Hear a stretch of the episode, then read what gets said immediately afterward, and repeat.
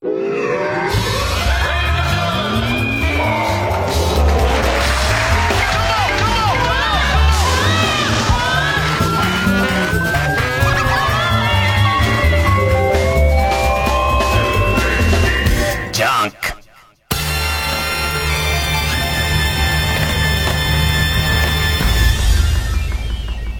週気づいたこと。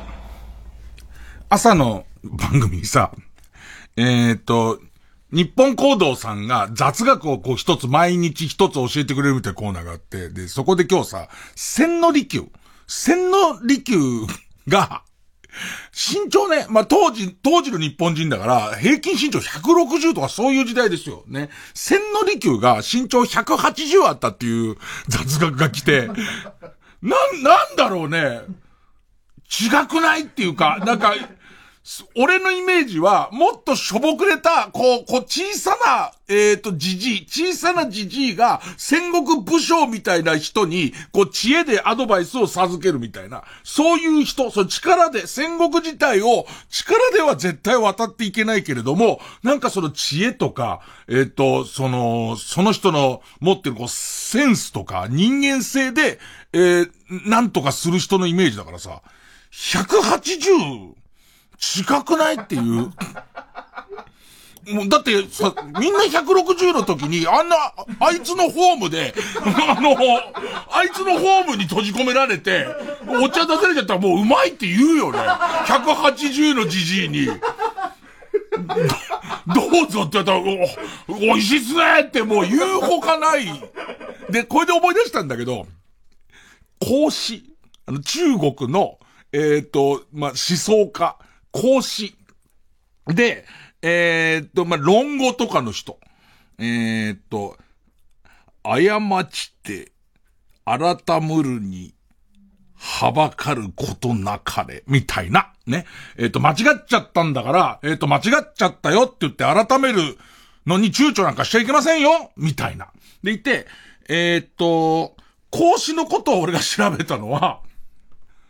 自分がやろうとしてる古典落語の中に、えっ、ー、と、じいさんが出てきて、えっ、ー、と、まあ、じいさんじゃないな、えっ、ー、と、兄さんが出てきて、兄貴分が出てきて、えっ、と、もろこしの国に孔子って偉い人がいるんだよって、まあ、伝聞として教えてくれる。で、えっと、もろこしに、孔子っていう、すごいこう、えっと、学者さんがいて、お弟子さんもいっぱいいるんだけど、この、孔子っていう人は弟子にすごい厳しい。もう弟子にやたら厳しい。で、その逆に言っちゃなんだけど、えっ、ー、と、相場をすごい、馬をめちゃめちゃ可愛がってて、中でも一番大事にしてる白馬がいて、もうこれに関してはもういつもこの馬が大事大事大事って、弟子にめちゃめちゃ言ってますと。で、ある時、仕事で、えっ、と、講師が遠方に出かけてる隙に、えっ、と、ぼや騒ぎで、えっ、と、お屋敷が火事になっちゃって。で、その、えっ、と、白馬が、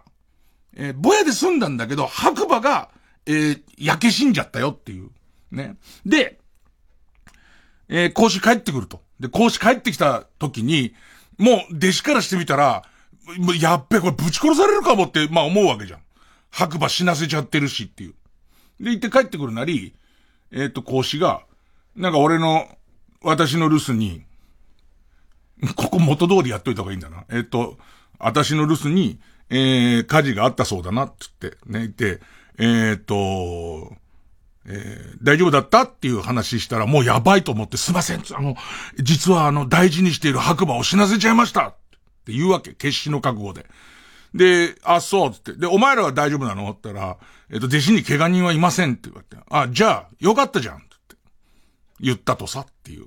だから、えっ、ー、と、日頃は、弟子にすごい厳しい人だけど、あの、そういう時に本当に心配してるのは弟子のことで、えー、白は買えそうなことしたけれども、まあ、えっと、買うこともできるしっていう感じで許してくれたよっていう、まあ話をするんだけど、その時に孔子のこと調べたら、孔子身長2メートル16あるのね。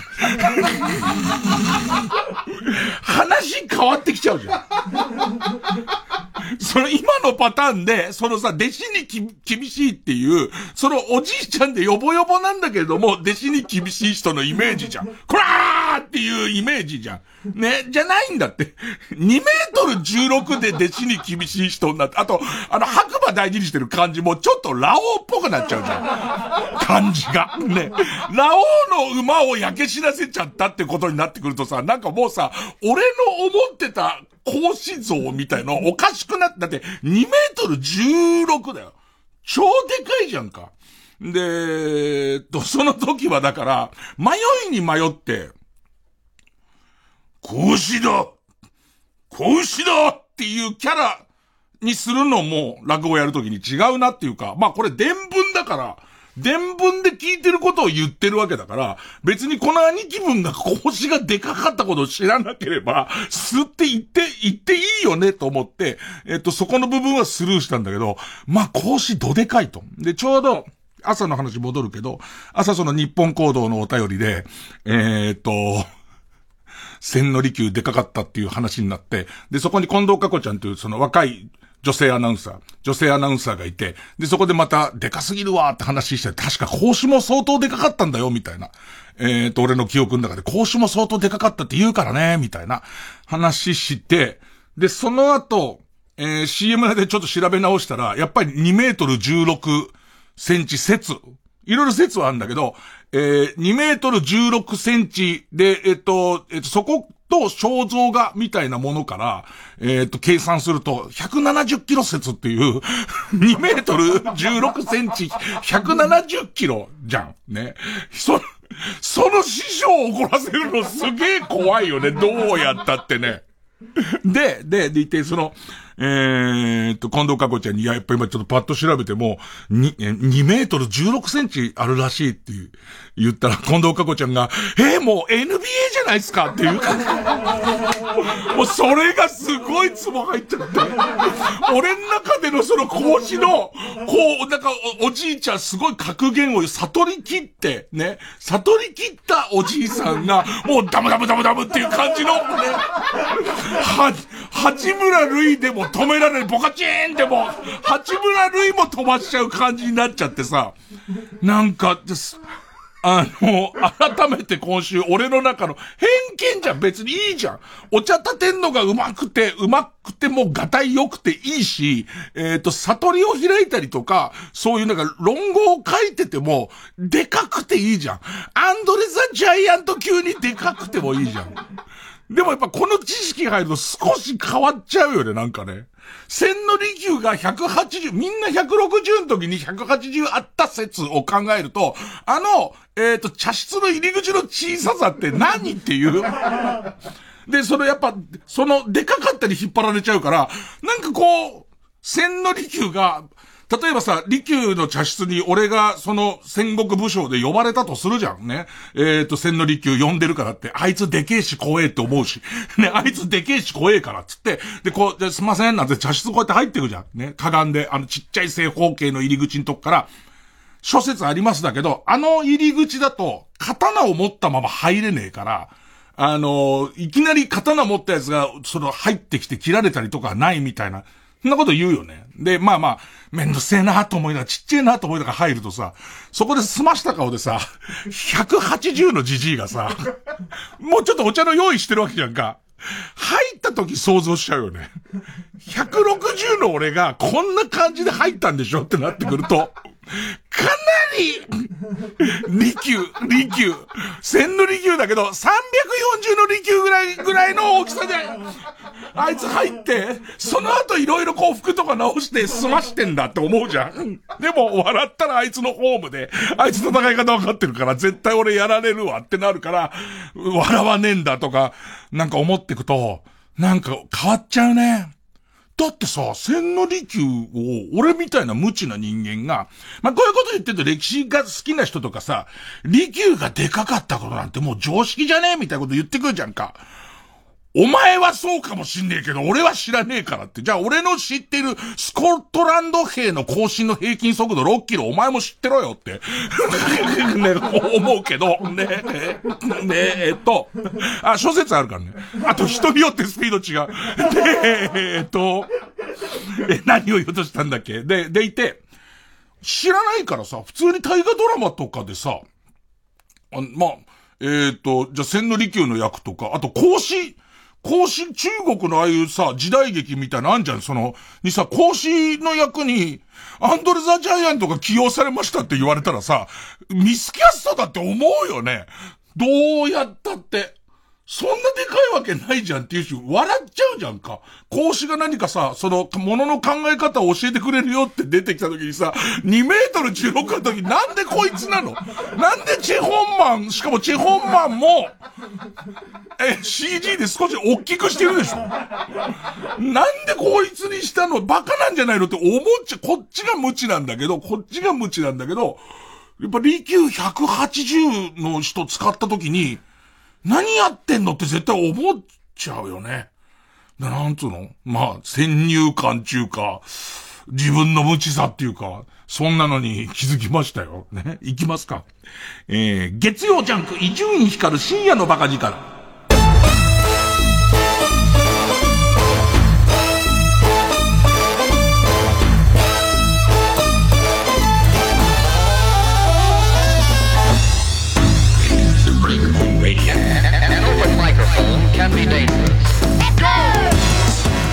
やでもこれから絶対俺格子について考えるときも2メートル16基準で考えちゃうし、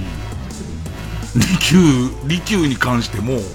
やっぱりどっかでかいっていう、平均身長より20センチでかいと思っちゃう絶対これからこの情報入ってから茶さじ見るじゃん。こいつ耳くそ絶対掘ったよなって思うよね。絶対思うよね。今までは耳くそ掘るにはでかいと思うけど、いや、掘ってる可能性あるよなって絶対思うよね。あとやっぱり人間その威圧感ってあるから、あ、それで茶室とかにしたのかな。俺自分で感じることがあるんだけど、普通に取材とか受けるじゃん。で、行って、例えば喫茶店とかでこう、向かいに座って、愛人さんそうですかみたいな喋って、で、行って、じゃあこれで終わりですって帰りますってなるじゃん。立ち上がった途端に、本能的にその人で怖がる。要するに、前、前で、180超えの、まあ俺の場合体重100キロ超えが急に自分の前で立ち上がったっていう時のデカさの差を見られた時のう、うわっていう、で、それに傷つくのよ。こっちは、お、お花が好きな怪物は、ね。ああ、なんか本能的なとこでこの人は俺になんかこう恐怖を感じるんだ、みたいなことに傷つくんだけど、利休とかもきっとそういう思いしてると思うんだよね。結構なお茶で、なんつって、利休立ち上がったり、ああって。逆もあんのかな？んか威圧しちゃうから、ああやって座ってこう落ち着いてみたいなのを、始めたのかな？まあわかんねえけどね、考えたところで、結果正解は全然出ないんですけど、ね、えー、曲、ステレオガール、ブレイキングイントゥザスペース。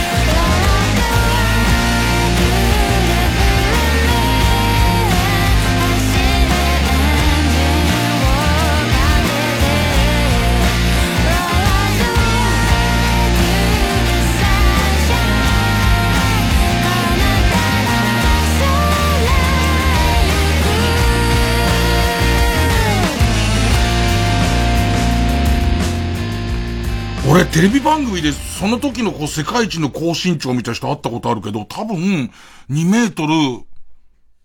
30とかそれぐらいの人だったと思うんだよね。すごい立派なことを言っても、入ってこないと、あの、その人に驚いてる時間が長いじゃんか。まず講師、講師に驚いてる時間が長いから、でかいってなってるから、なんかその、えっ、ー、と、その、過ちを正すのにみたいな話されても、ああ、な、なんすか？なんすか？に、なっちゃう。すごい見上げちゃってるもんね。こうやって、こう、あの、首、首の角度的に上行っちゃってるもんね。で、ふと思ったんだけど、これもちょっと朝の流れからなんだけど、朝、えー、まあ、ジェネレーションギャップする、近藤かこちゃんいくつかね、まあ、20代中盤ぐらいだと思うんだけど、20代中盤の近藤かこちゃんと話をしてて、で、まあ、うちのマネージャーの栗原も、まあ、20代中盤なんですけど、えっ、と、朝のお便りで大ファンだった人っていう、大ファンだった人っていうメッセージテーマで、そのマキセリホがすごい好きだった、好きだったから、そのマキセリホちゃんの反則物のあの、等身大パネルとかポスターとかをすごいもらってきて、お家に、えっ、ー、と、貼ったり飾ったりしてましたっていう人のメールが読まれて、で、その後に、僕も、僕もっていうかまあ、その、俺としてはこの並びで読んだら絶対受けると思って、最初に名前を出さずに、えっと、この人も等身大パネルをもらったりとか、CD 買ったりしてたらしいんですけどっていうんで、その対象が、ケント・デリカットさんだったのね。若い頃にケント・デリカットさんの大ファンで、で、その、CD っていう、その、えっ、ー、と、反則物のポスターを、でいて、今、コードと俺と笑ってるじゃんか。でいて、向こうの方に、この部屋の端っこにいるとはいえ、若手の構成のその20代の、えっ、ー、と、大家くん全く笑ってないじゃん。これ、近藤過去に言われた、誰ですかっていう。ケント・デリカットわかんないって話になって、誰ですかって言われて、で、なるほどと、なるほどそうか。俺らはケント・デリカットすげえ分かってるけども、20代中盤にとっては、わかんないんだと。で、後でその栗原、マネージャーの栗原に聞いても、やっぱり、おぼろげぐらいだっていうのね。で、その後も、懐かしいみたいな話で、やっぱり30代ぐらいの人が、慎吾ママの話書いてきて、で、それは、近藤過去も、えっ、ー、と、うちのマネージャーも、あ、超懐かしいっていう感じだよね。超懐かしいっていう感じじゃないよね、なんかね。ちょっと前っていう感じじゃん。で、そのジェネレーションギャップ、ジェネレーションギャップがすごいわけ。でいて、で、その、ケント・デリカットって今で言うどんな人と説明しなきゃいけないじゃん。で、これでびっくりしたんだけど、いないよね。ケント・デリカット。で、今こう聞いている、こう、その Z 世代に、えっと、ケント・デリカットどういう人って、今で言う誰って言いたいんだけど、今で言うっていうか、俺たちも何も彼のことが分かってなくて、なんかこう、周期的にこう訪れる外国人ブームみたいなのある、外国人タレントブームみたいのがあって、で、あの頃やたら、俺のイメージはね、えっ、と、世界丸ごとハウマッチっていう世界の変わったもんのその国での値段を当てるっていうクイズ番組があって、えっ、ー、と、たけしさん出たりとか、大橋巨泉さん司会だった番組に、その、えっ、ー、と、日本語がで、多少外国人なまりはあるものの、えっ、と、日本語ができるっていうパネラーが何人か出る。で、その中の一人が、えっ、と、ケント・デリカットさんだったり、サンコンさんとかもあそこだった気がするし、で、ここで出てくる名前をまたわかんないわかんないって言われても困っちゃうんだけど、チャック・ウィルソンさんっていう、えっ、ー、と、足立区で筋トレのジム開いてるおじさんとかがいたんです。マッチョのおじさんとかがいて、で、次から次へと出てきた外国人タレントの中の一人で、笑っていいとものレギュラーもやってた気がするんだけど、この人は、まず、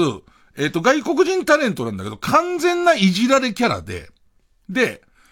あの、当時、ユタ州、ユタ州出身だっていうことを、他のアメリカ人のタレントから馬鹿にされたりとかして、必ず、ユタ馬鹿にしないでよっていう、もうキャッチフレーズ、もう、鉄板ギャグは、えっ、ー、と、ユタのことを、まあ、例えばニューヨークだったらこうだけど、まあ、ユタは何もないからな、みたいなことやると、ユタバカにしないでよって言うっていうことと、もう、えっ、ー、と、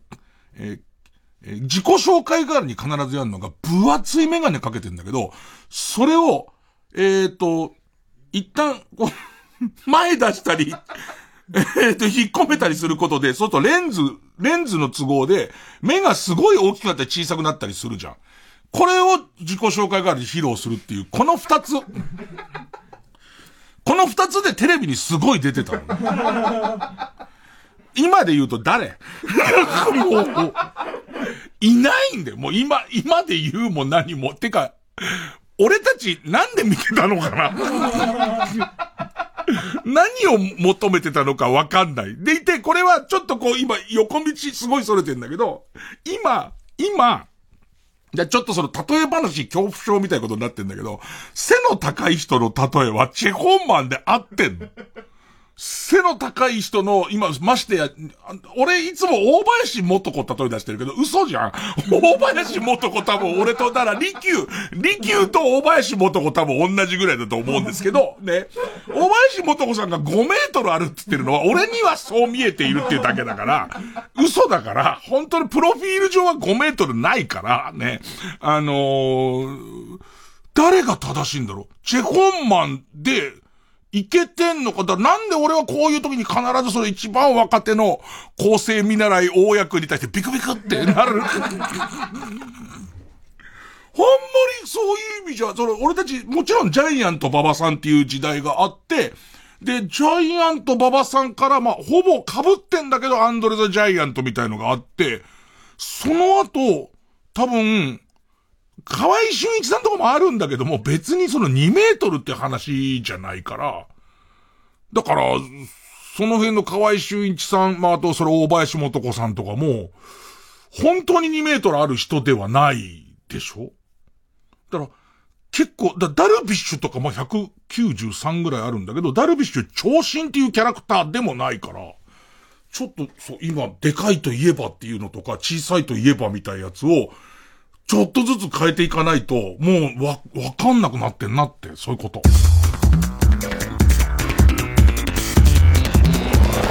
ジャングル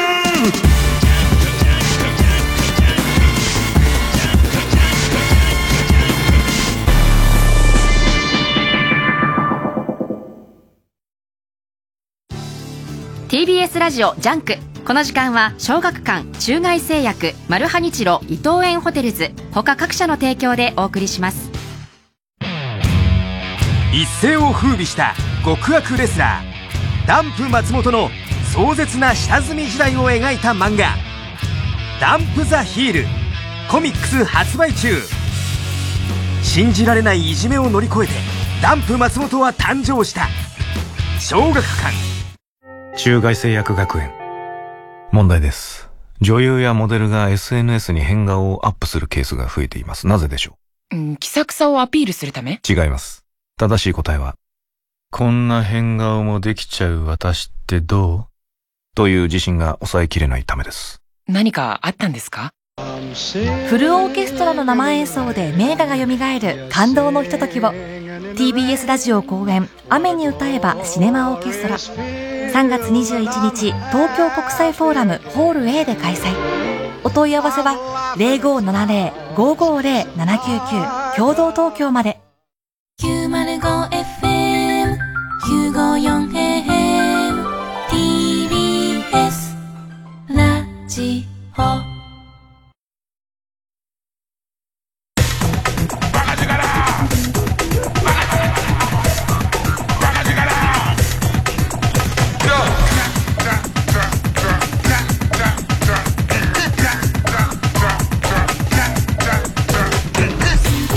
光る深夜のバカ力。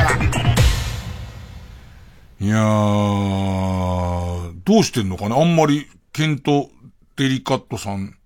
見ないね。ギルバー、ケント・ギルバートさんとケントデ・デリカットさんって両方いて、なんか、割とこう間違いやすい、ややこしい感じで出てきてたんだけど。なんかああいうさ、外国人タレントさんがドカンってくる時期って、あるよね。あの、セイン・カミューさんとかボビー・オロゴンさんとかも、なんか同じ時期に、ドーって出て、出た感じ。だけどその中にも、ケント・デリカットさんの感じの人いいな、いなかったね。えっと、デスストアって新しいゲーム始めて、で、そこで出てきた問題なんだけど、えっと、ホライゾン、ホライゾン、フォビドゥンウエストかなっていう、まあ PS5 の新しいゲームを始めたんだけど、最近富に感じる、シリーズもの、シリーズものが、俺ね、不況のせいなのか、まあ、あとそういうジャンルが熟成してきたせいなのかわかんないけど、シリーズもんってすごい増えてるって思うんですよ。その、ちょっと前にあスパイダーマンとかそうですけど、まあ、長いじゃないですか。スターウォーズとかもずっとシリーズもん長いじゃないですか。で、えっと、ゲームなんかは、ええー、まあ、不景気とか、それからあと、ゲームをやる子供の人数が減ってるとか、あとは、開発費にすごいお金がかかるから、絶対取り返さなきゃいけないとか、そういう理由もいっぱいあると思うんだけど、いきなり新しい、もう、さらの企画よりは、パート2とかパート3とかしていった方が、まあ、その、そこまでの売り上げが確保されるからでかいっていうのもあると思うんですけど、まあ、シリーズもめちゃめちゃある中で、いつも出てくる、シリーズもに途中から入ってきた時の、えっ、ー、と、疑心暗鬼感っていうのかな。もちろんみんな、えっ、ー、と、パート2からやっても楽しめますとか、えっ、ー、と、前作を見てなくても全然面白いですよっていうのはキャッチフレーズに言うんだけど、でいて、実際そう作ってんのかもしんないんだけど、それとは別問題として、俺このホライゾンフォビドゥンウエストの前作をやってない前作をやってないんだけど、一応評判としては、前作をやらなくても面白いし、頭にその前作までのあらすじっていうなんならムービーも見れるようになってるから、大丈夫って言われて始めたんだけど、割とざっくりとしたムービー、頭、あもう頭に出てきたムービーが割とざっくりしてて、これで俺は理解できてるのかなっていう、な、何事かあったなっていう。あの、未来の多分ね、未来の地球、すごい未来の地球で、人間が一旦滅びかけたみたいなことがあったなっていう。でいて、生物が、なんかこう、機械と、こう、えっと、こう、融合していくみたいな流れがあって、で、えっと、その主人公の女の子が、すべてを解決したっぽいけども、すべてじゃないよ、みたいな、その漠然とした数分のムービーが流れただけで、ほぼほぼ放り出された。でね、なんか珍しく、そのアクション、アクションゲーム的なとこの操作性とかは、俺にも結構合ってて。で、普通イージーとかで始めちゃうの一応スタンダードのとこで始め、ノーマルで始めてるんだけど、結構なんか面白くて。まあ、基本弓を使って、半分ロボット、半分動物みたいなやつを倒しながら、まあ、ストーリーを進めていくみたいな話なんだけど、そのなんかね、俺がすごい好きなのは、半分牛、牛ロボットみたいな。あの、ロボット牛みたいなやつを、えを、えっと、そーっと気づかれないように後ろから近づいてって、なんか自分の持ってる、えー、槍の先端のとこに、えー、っと、プラグがついてるみたいな武器で、その牛の後ろから、ズボーってやると、なんつオーバーロードするって言ったから、オーバーロードすると、その牛を操れるようになる。で、気づかれちゃうと牛ももーって、もうすごい襲ってきちゃうんだけど、そーっと草むらとかを、かがんだまま静かに近づいて気づいてないとこに、オーバーロードできますっていうマークが出たり、はいドス裏ーつってつけて、その裏ーってやったら、ブルブルブルブルブルーっていう感じが、何か俺、その、なんとの、実際のリアルの世界で言うと、えっ、ー、と、自分が、えっ、ー、と、ノックバットを持ってて、ノックバットをそっと牛の後ろに近づいて、牛の肛門の中に中に入れたら牛がびっくりして、直腸をブルブルブルって震わした感じの振動が、あの時の振動がコントローラーに来て、ブルブルブルって後に、多分、牛の前立腺に当たってるだろうね。牛がビクビクっつって、言う通りにしますってなる。なる感じを SF で再現してる。その、ね、その感じが、なんつうのかな、弓打った時の弱点当たった感とか、ちょっと気持ちいい、その操作性の気持ちよさとか、えー、あと、えっ、ー、と、む、それこそ、あの、ゲーマーの、この前座ってる河野和夫なんかは、超ハードモードみたいでやってんだけど、その超ハードモードにしたい人はすればいいし、で、えっ、ー、と、まあ、グラフィックもめちゃめちゃ綺麗だし、面白いんだ。すごい面白いし、楽しいし、俺のレベルでも、なんかこう、えー、っと、ちょっとこうレベル上げに遠回りしたりはするものの、あ、なんか次々と、えー、スキルを取って、えー、っと、うん、牛、の後ろをそーっと近づける能力を上げてみたりとかして、やってくと楽しいんだけど、時々、ストーリー進めていくじゃん。そうすると、知らねえ人が、あの時は何の挨拶もなしに姿消したから、村は大騒ぎだったんだぜとか言うの。その時のすごくシュンとする感じの、あの、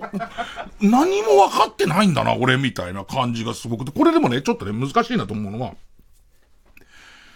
例えば、デスストランディング分かんなかった分かんなかったって言ってたじゃん。俺、あれが、デスストランディング2を俺やってたとしたら途中で投げてたと思う。その恐怖にかなわなくて。全く同じゲームなのに、全く同じゲームなのに、俺は何も分かっていないんじゃないかってことと、最後の最後に、あのー、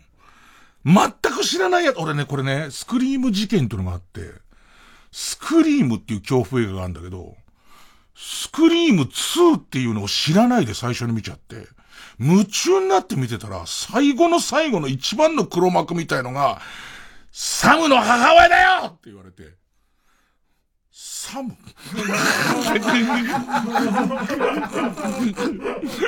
ワンの、ワンの主要なやつの母親が全く姿を変えてずっと一緒にいたらしいの。ほいで最後の最後に、一番最初に、な、なんで?みたいな時に、私はサムの母親だよ。でんでんでーんって終わっちゃったのね。マジかってなって。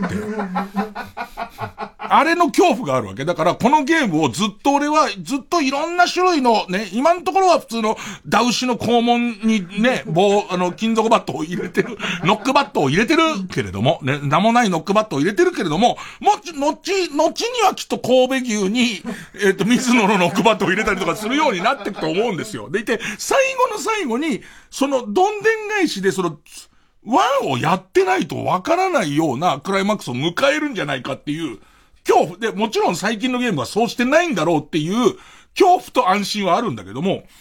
これが、こう、ついて回る問題で、なんかね、スターウォーズの最初の作品を見たときに、スターウォーズの、まあ、ごめんなさい、スターウォーズマニアの人がいっぱいいるから、それ全然違うよって言われたらごめんなさい。なんかスターウォーズの最初の話の中に、えっ、ー、と、クローン戦争の時にあいつは大活躍してさ、みたいなセリフが出てくるの。で、それに対して、こっちはスターウォーズ最初の作品だって信頼してるから、これが、俺だけがわかんないんじゃなくて、なんとなくそういう世界観みたいのがあるんだろうなと思って見てるから、そこに別に疎外感なんか覚えないし、あ、なんか面白いな、そういう昔のことがさもあったかのように、もうその裏の世界観があって、このお話はできてるんだっていうことに、スターウォーズすごいワクワクして、で、その後、なんかこういろいろスターウォーズが大ヒットした時に、えっ、ー、と、いろんなこう、スターウォーズの秘密みたいな本が出てくるときに、本当はスターウォーズの原作は9、9作品あって、そのうち今回映画になったやつは3番目だか4番目のやつなんですよってなって、あ、なるほど、だからあの前の戦争の話をしてんだと思ったり、ガンダムあるじゃん。ガンダムも、ファーストガンダム見たときに、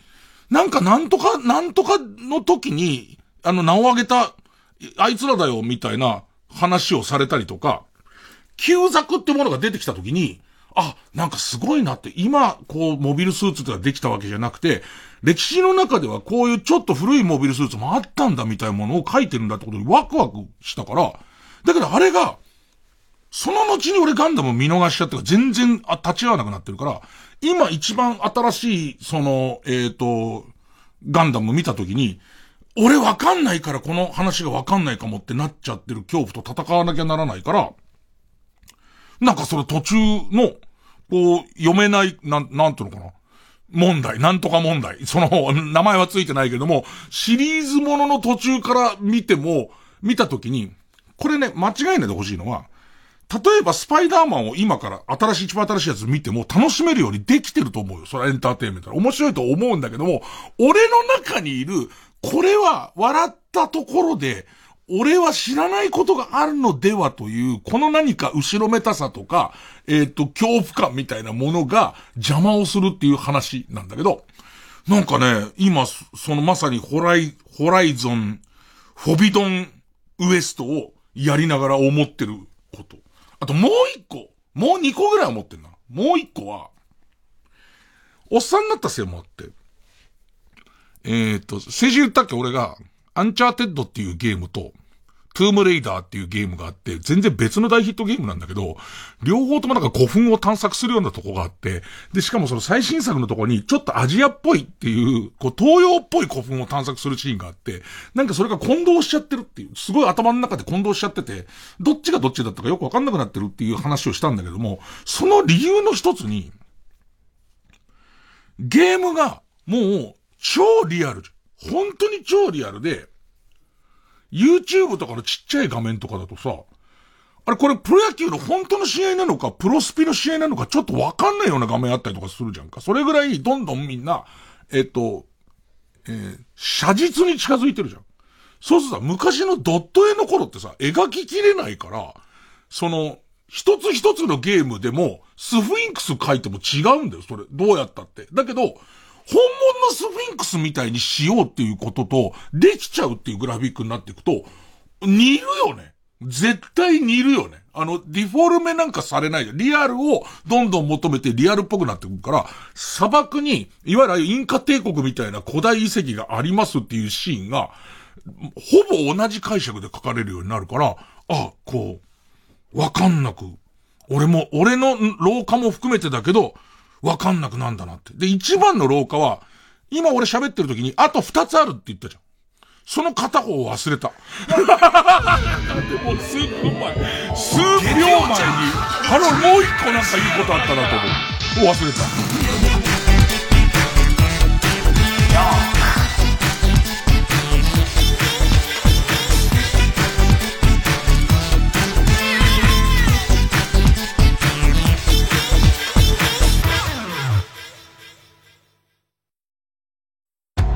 ついに伝説の宝島を発見したマルハニチーロ。宝のありかへと急ぐ彼の行く手に巨大な黒い影が迫り来る。次回「パイレーツマルハニチーロ」敵か味方か巨大ネギトロ軍艦。この軍艦食えるぞ！マルハニチロ。ねえウミガメのスープって知ってる？はいかいいえで答えられる質問をして真相にたどり着くゲームのことだよね。そうそうじゃあ私の行きたいイベントは何でしょう？それはオンラインイベントですか？はい。パソコンで楽しめます。それは一人でしか遊べませんか？いいえ、お好きな人数で遊べます。それは謎を解くイベントですか？いいえ、呪いを解くイベントです。呪い？オンラインホラーシアター×ウミガメのスープ心霊配信の夜開催中詳しくは心霊配信の夜で検索。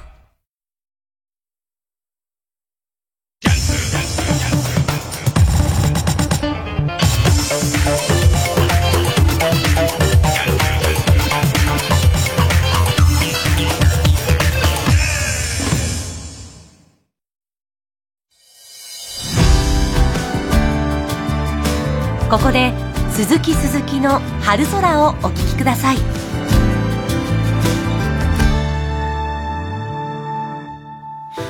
チャイムが聞こえてる。誰かが泣いている。見えなかった今日を越えればまた会える。くしゃくしゃのノートに書いた夢。僕らは追いかける。忘れたくないから。思い出を歌にしよう。春空泣いて笑って起こった日々。振られて励まし合った夜。ずっとああずっと忘れない。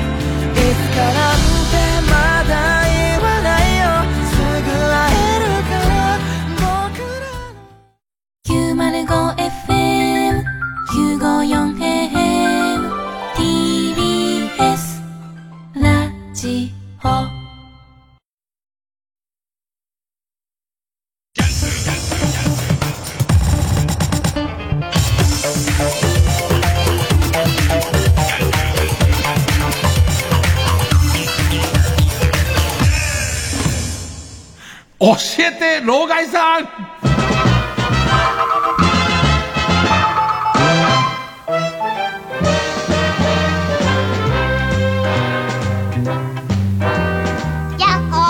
でさ、結局、その、ホライゾン、フォビドゥンウエストも、その前作も、両方知らない人もいる両方知らない人に今入ってる情報は、どうやら、え、っと、シリーズもので、牛の肛門に金属バットを入れるゲームがあるらしいっていうことに多分なってると思うんですけど、とんだ間違いですよ。もう全然そういうゲームじゃないんですけど。うん。でもなんかその、おも、おも、操作性とか世界観とか、その、えっと、お、面白さの難易度調節とか、あとなんか、ファストトラベルの、こう、置き方とかが、すごくお行儀のいいゲームで、えー、っと、楽しんではできそうだし、で、もっと言うと、で、結果、もっとやりたかったら、1に戻ればいいんだけどね。で、その、ましてや、これまだ2作だもんね。多分1に戻るのも、そんなに苦労じゃないと思うんだけど、ね。えー、もう一個話そうと思ってたのは、ちょっと話が変わるけど、こっちの老害っぽい。俺ね、えっと、最近のゲーム、そう、壮大じゃん。オープンワールドみたいなゲーム。で、言って、その、えっと、この、ホライゾンも、ど真ん中のストーリーをずっと行かなくても、途中途中のこうイベントとかクエストみたいなのがやたらあるから、そっちが寄ってってもいいし、で、えっと、この間のデスストランディングも、一応相当やり込んでは見たものの、まだその世界の中に点在しているメモリーチップみたいのを全部集めますよとかもできるし、もっと言えば、えっ、と、やればやるほど、一旦建設した高速道路も老朽化していってもう一回やんなきゃならなくなってるから、永遠にできるわけ。俺、このゲーム、俺が若者の時にあったら、俺多分タレントなってないと思うんだよね。あの、面白すぎて。ゲーム面白すぎて、えっと、ターニングポイントになったことがあって、俺ね、二十歳ぐらいだと思うんだよね。二十歳過ぎぐらいの時に、あのー、あんま学校行かなくなった頃は、それほどこう、ゲームって、えっと、家庭に入ってきてなかったから、えー、っと、良かったんだけど、ちょうど、落語家の修行時代が終わって、えっ、と、やる気もなくなり、仕事もないっていう、二十歳過ぎぐらいの時が、割とこう、ファミコンが家入ってきたりとかした頃で、こう、ゲームみたいものの面白さがどんどんこう自分の中入ってきた頃で、その時に、ベストプレイプロ野球っていう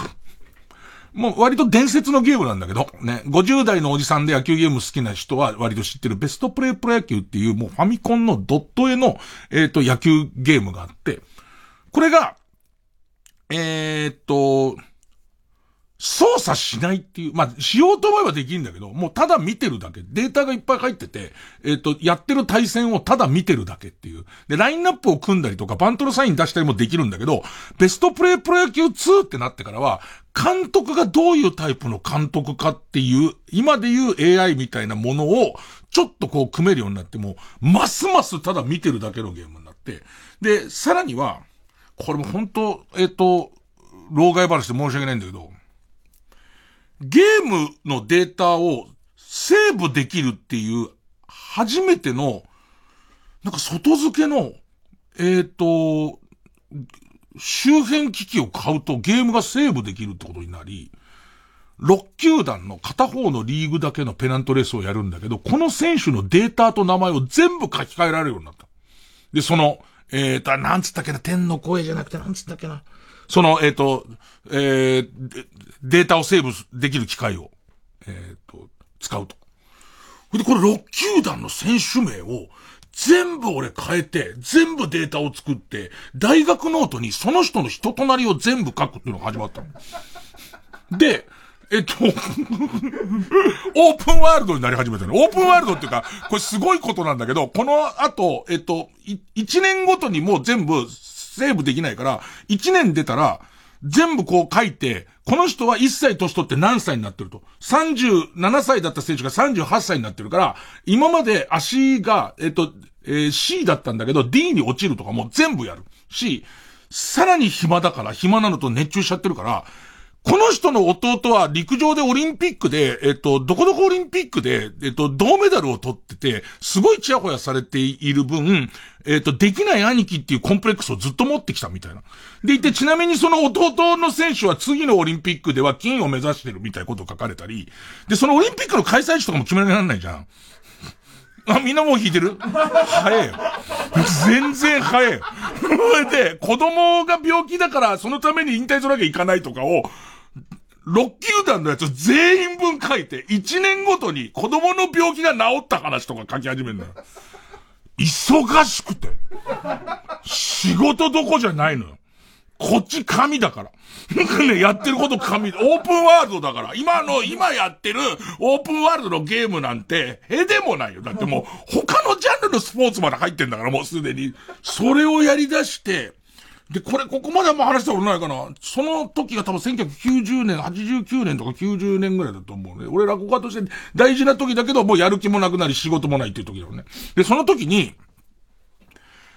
えっ、と、浅田哲也さん、麻雀放浪記っていうのを書いてる浅田哲也さんっていう人が別に色川武弘、武士の部に大きいって書いて、えっ、と、カラーの色に、えっ、と、隅田川の川。荒川の川かな？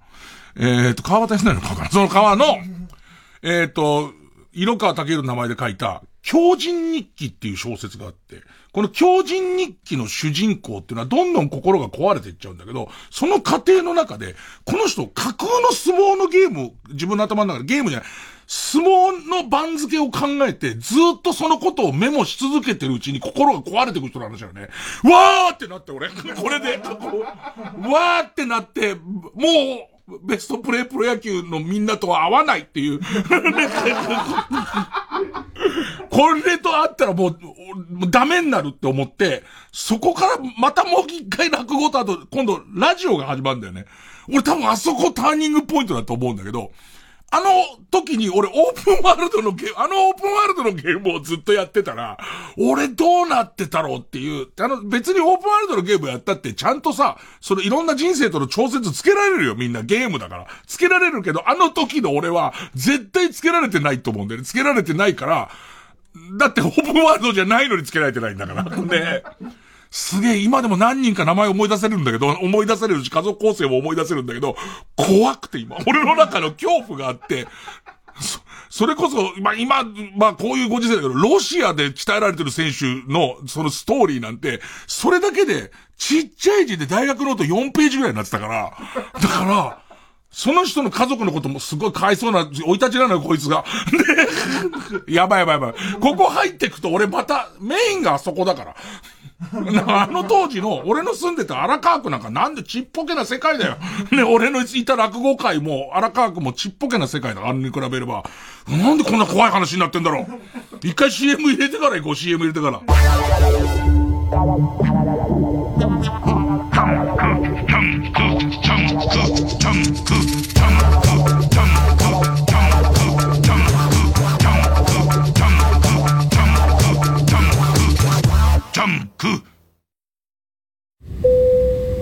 客様の中に温泉好きな方いらっしゃいませんか？え？はい。お伝えしたいメロディーがございます。有名温泉地に49カ所。お得に通える温泉宿なら。いい湯加減旅加減伊藤園。ホテルズ。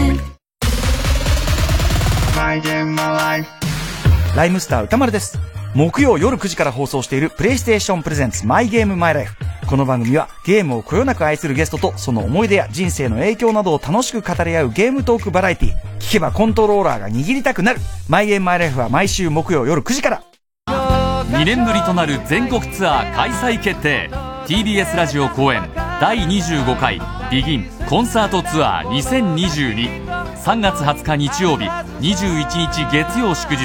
LINE キューブ渋谷で開催。3月20日はソールドアウト。21日はチケット好評販売中。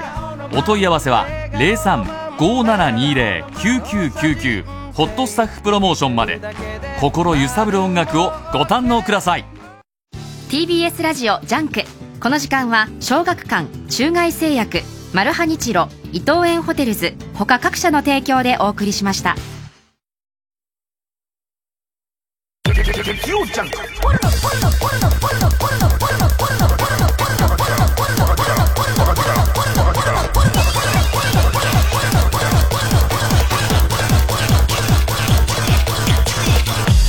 深夜のバカ力。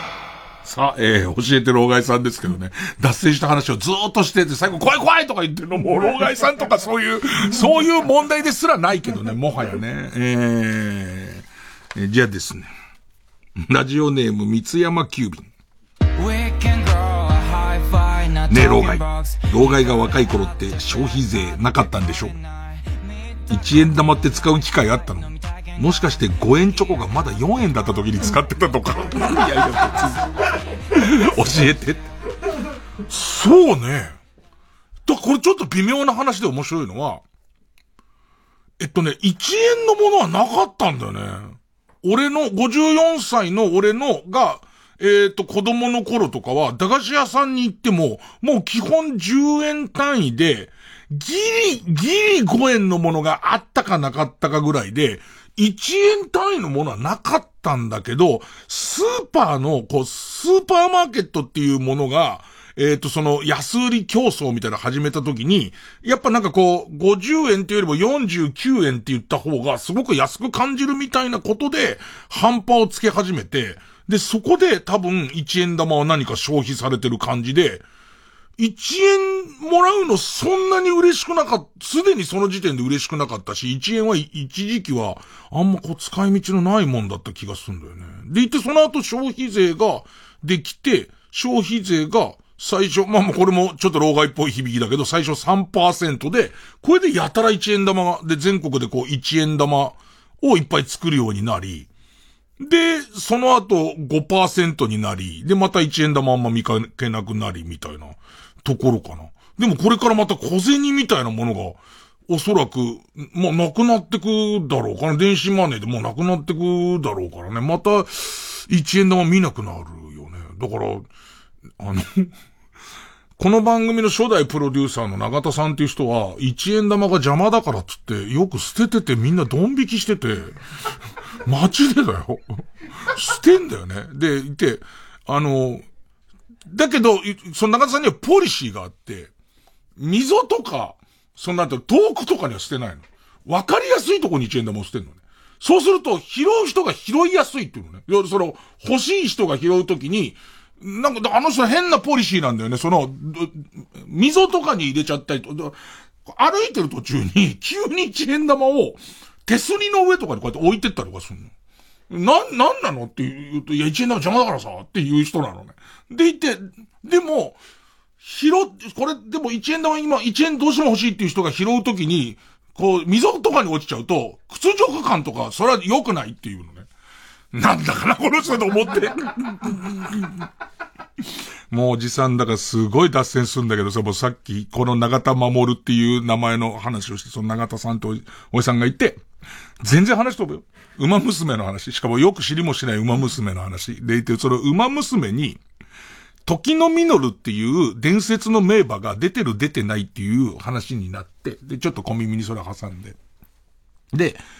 この時のミノルっていう、えっ、ー、と、伝説の名馬、十戦十勝でいて、そのまま多分死んじゃったのかな。で、その伝説の名馬の馬主が長田さんのおじいちゃん。長田正一さんっていう人が馬主。でいて、その孫が、その長田守る。ね。今は普通のおじさん。で、その馬娘の、その、なんとの、馬の名前は誰に権利があるのか問題ってかなり、その、グレーなところによくわかんないところにあって、で、結局馬娘の会社は馬主さんとか了解を得て使えるものは使う。でいて、なかなかその了解が下りないものに関してはなかなか使えない。で、時のミノルは、このキャラクターがモデルになってるんだろうってみんながもう普通に定説として言っているモデルは出てくるけど、時のミノルっていう名前は出てこないっていうね。で、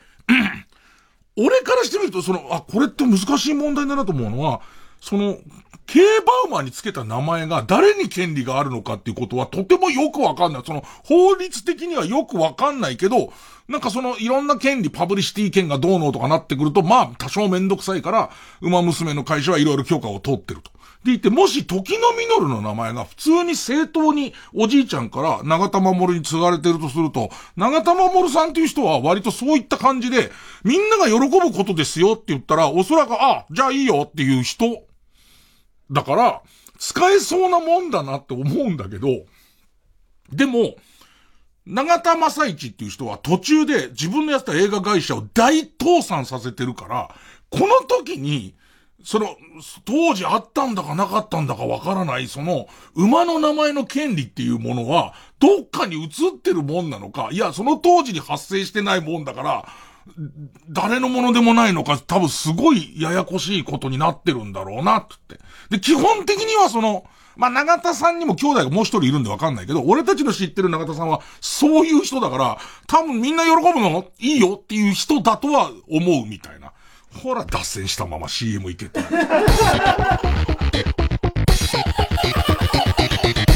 月曜ジャン伊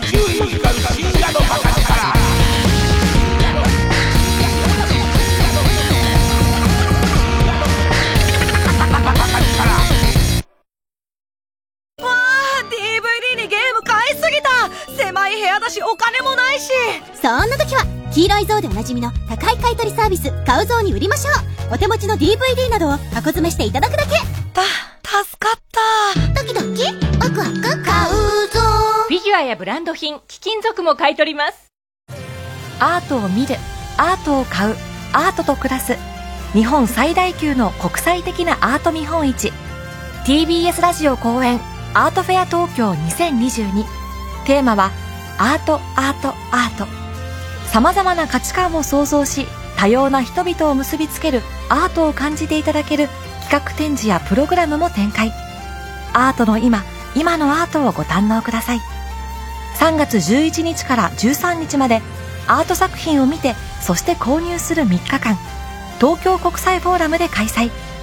詳しくはアートフェア東京で検索。TBS SDGs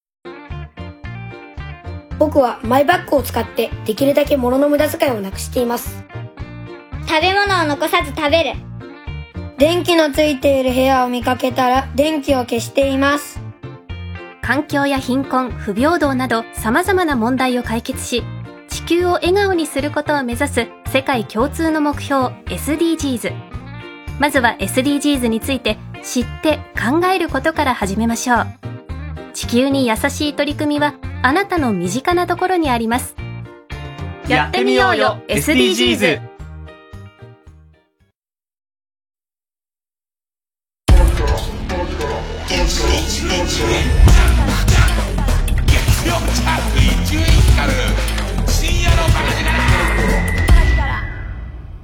さあじゃあもうちょっと言っときましょうかね。レバノンワイン。ねえ、老害。老害が若い頃は、パチンコ台のハンドルは自動じゃなくて一発ずつ手動で弾いて打ってたんでしょ俺がもうパチンコに法的に触れる時代にはもう消滅してたけどね。えー、その台だとダブルパチンコが難しくないだって。特に左手の方。パチンコ、ビヨンビヨンって、まあ、だから全く知らない人に何つっていいかわかんないんだけど、まず、玉を買います。買うと、か、まあ、借りるの？借りると、手で握りしめて、で、えっ、ー、と、うーんと、人差し指と親指でつまんで、穴に一個ずつこうやって入れてくんだよね。穴に一個ずつこうやって入れてくっていう作業をリズミカルに。あれどっちの手でやってんだあれ？いや、ちょっと待ってくれ。俺の言ってること違うかも。なんか、指で一個ずつ入れるよね。入れた後に横にレバーがあって、で、そのレバーをまた指で弾くっていう作業をやってんだけど、これが俺もう、あの、それじいちゃんがパチンコ屋のあたりで多分のたくってると思うから、探しっといてって言われて、あーいなんつって、で、じいちゃんが、その、えー、パチンコやってんのを見たぐらいの感じだし、あと映画で見たって感じはわかんないけど、あれ、どういうリズムでやってたのかなえっと、感じ、そのパチンコ玉をどんどん供給する感じは、その、えっと、穴ポコが開いてるの、パチンコ玉1個がぐらい入る穴ポコが、えっ、ー、と、開いてて、そこのところに次々とかでパチンコ玉を入れていくのね。えっ、ー、と、カスガイのグリーン豆を片手でたくさん持って、一個一個、一個一個、えっ、ー、と、鼻の穴に入れてく 感じ。今、あの感じで言ってる梅垣さんだから、それ以外の人は多分いないと思うから。あなんか本当に一個一個入れてく感じで、ビンビンって弾いて打ってて、で、もう俺がパチンコできるようになった頃には、もうなんかその、えっと、玉、あ、あの、ハンドル式のビンビンビンビンって勝手に打ってくやつになってたね。で、ダブルパチンコは、その当時は、んやってない。ねえっと、誰も、てか、ごめんごめん、ダブルパチンコ今もやってはいない。別にそのパチンコ台では全然やってないですね。えー、ペンネームマイペース。ね、老害。老害が若かった頃って便座を温める機能とかなかったんでしょ？冬場の寒い時、冷え切った便座に座るにはどうしてたの？豊臣秀吉みたいに懐の中で温めてからトイレに取り付けていたの？今、もうすっかりあれなくな、不衛生っていうことですっかりあの、トイレの靴下、あの、便座の靴下なくなったね。便座の靴下が、出たのがいつも、一番最初トイレの便座をもう冷たいもんだっていうことだ。もうそういうもんだからって言って、冬場でもあれに普通に座ってて、で、逆に言うと和式派の人たちは、あ、それが嫌だから、もう和式のままで、我が家はいいっていう考え方があって、で、その後、あれに履かせる用の靴下っていうものが出てきて、で、その後、今、今の、たまにね、たまにあったかい便座に出会うようになったの、あの、電気式の。ね。でも最初のうちは、冷たい覚悟で座ってんのに、あったかい時に、その確率的に今は、あったかいっていうのを全部、あ、そういうもんだと思って座ってるじゃん。だから当時は冷たいもんだと思ってるのにあったかいから、すごい長時間熱っぽい人がうんこしてた後な感じがする。誰かのぬくもりが残ってるっていう感じがして、逆に最初10件に1件とか20件に1件、便座があったかい家ができてからは、できた時は、気持ち悪くて、そのあったかいっていうことが、うわ誰かいたっていう、その感じが嫌だったのとかすげえ覚えてんな。さあ、えー、ということで、えー、まあ、Z 世代の疑問を全部、えー、解決してきます。えー、老害って呼び捨てられると、こっちが呼び捨ててかけつてのにイラッとしますね。えー、曲、やゆよで、Take It Easy。「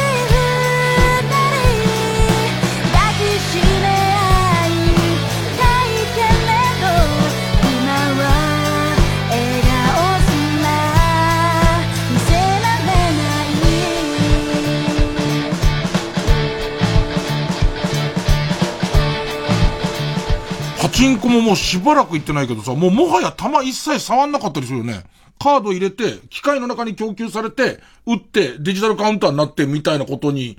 なってるよね。なんかだから、その、指で弾く、指でっていうかそのレバーを、こう、こう上手に調整してバネで弾くみたいなパチンコは、多分リアルタイムで自分は経験してないのにわかるのは、縁日とかにその、今もあんじゃん。なんかお金かかってないゲームセンターにパチンコ台あるみたいなパターンじゃん。ああいうので、縁日とかの、えっ、と、すもも飴食ったら何本当たるみたいなやつに、その利用されてたりとかして覚えてるっていう感じかな。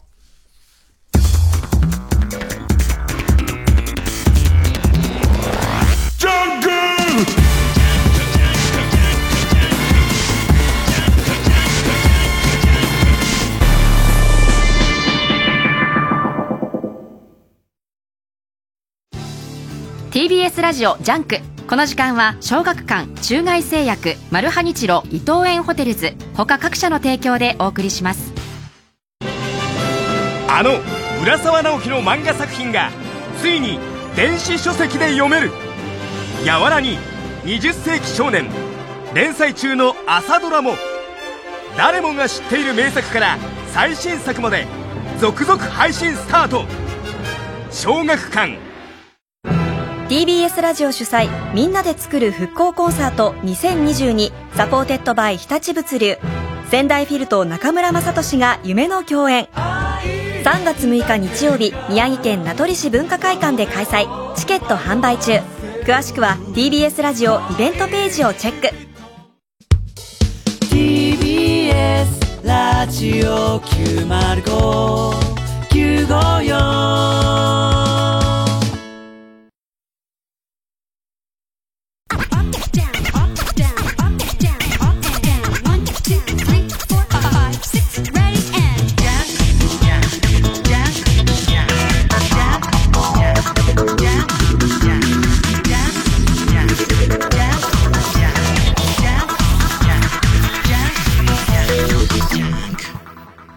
直そう私のひどすぎる偏見コーナー。春を愛する人は心千利休は小さめのじいさんとかね。その、偏見なんですよね。別にサイズで入れるわけじゃないですからね。えー、ということで、えー、人間っていうものはですね、もう偏見を、もう必ずと言ってぐらい持ってます。で、このコーナー、その、ね、全く偏見を持たない人生がそれはいいんでしょうけど、なかなかそうもいかないので、えー、自分の持っている偏見を告白することで反省して、世の中をより良くしていくコーナーです。えー、ペンネーム、鴨志田白。雷の学ぶくん顔の人は、近鉄 OB っていう。か、学ぶくんっていう。ね、なんかさ、いや、ほんとひどい話なんだよね。その、近鉄顔ってあるんだよ。なんかあの、近鉄顔だよなって、ジャイアンツにいるけれども、近鉄顔だよなっていう、あのー、ジャイアンツから、えっ、ー、と、ヤクルト行ったさ、田口。田口って、その、近鉄顔じゃない？別にヤクルトでも全然いいんだけども、ね。えー、なんだよ、近鉄顔って。なんか、のぼし軍団の感じがするっていう意味では、俺たち別に、マイナスの面では言ってないんだけれども、別に近鉄でもシュッとしてる選手もいるしっていうね。えー、ペンネーム、母さんと白熊さんが、リリコは、シュークリームの食べ方が汚いいや、そんなこと絶対、そんなこと絶対ないです。そんなこと絶対ない。ガブッつって逆方向から無乳じゃねえよ。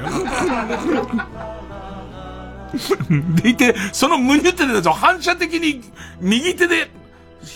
取って、そのまま口の中にもう一回ねじ込むじゃねえよ。美味しくちゃんと食べますよね。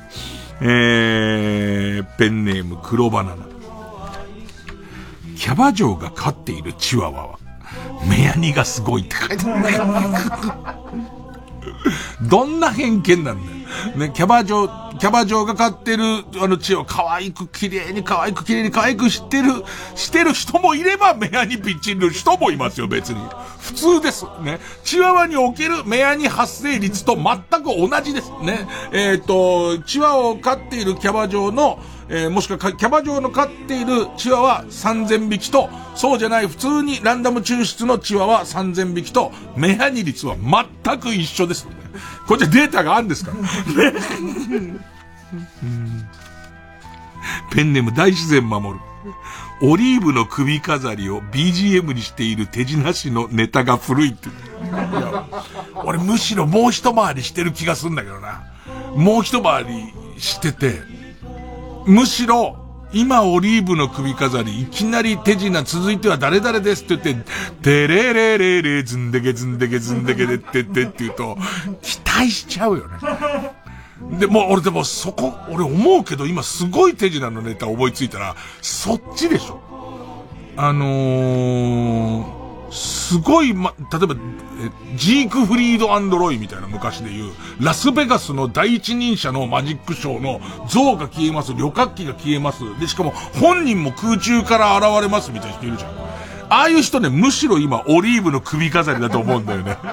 でれれれれ、ずんでけずんでけでってってってってってって、ドンってその場で消える感じっていう。えー、ペンネーム。田原信之かな？田原信之。アンチ巨人の人は、巨人のことを読売と呼ぶ。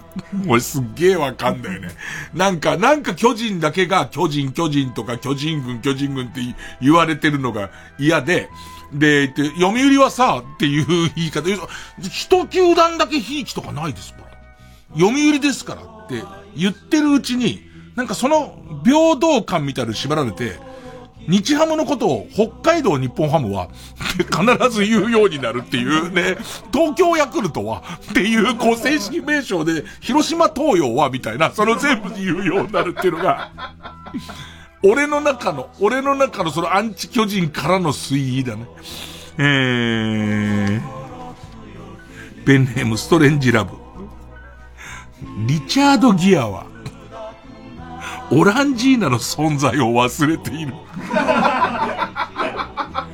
みんなそうだよね。絶対、その一時期ガイタレにいろんなことやらせるさ、アーノルド・シュワルツネガーに、あの、夜間持たせて踊らせたりとかさ、本人たち絶対覚えてないよね。その人、はって言うだろうね、きっと。あの、夜間持っててサインしてくださいって言ったところで、うん、なんすかこれって言うだろうね。あと、オランジーナの存在、俺らもギリだよ。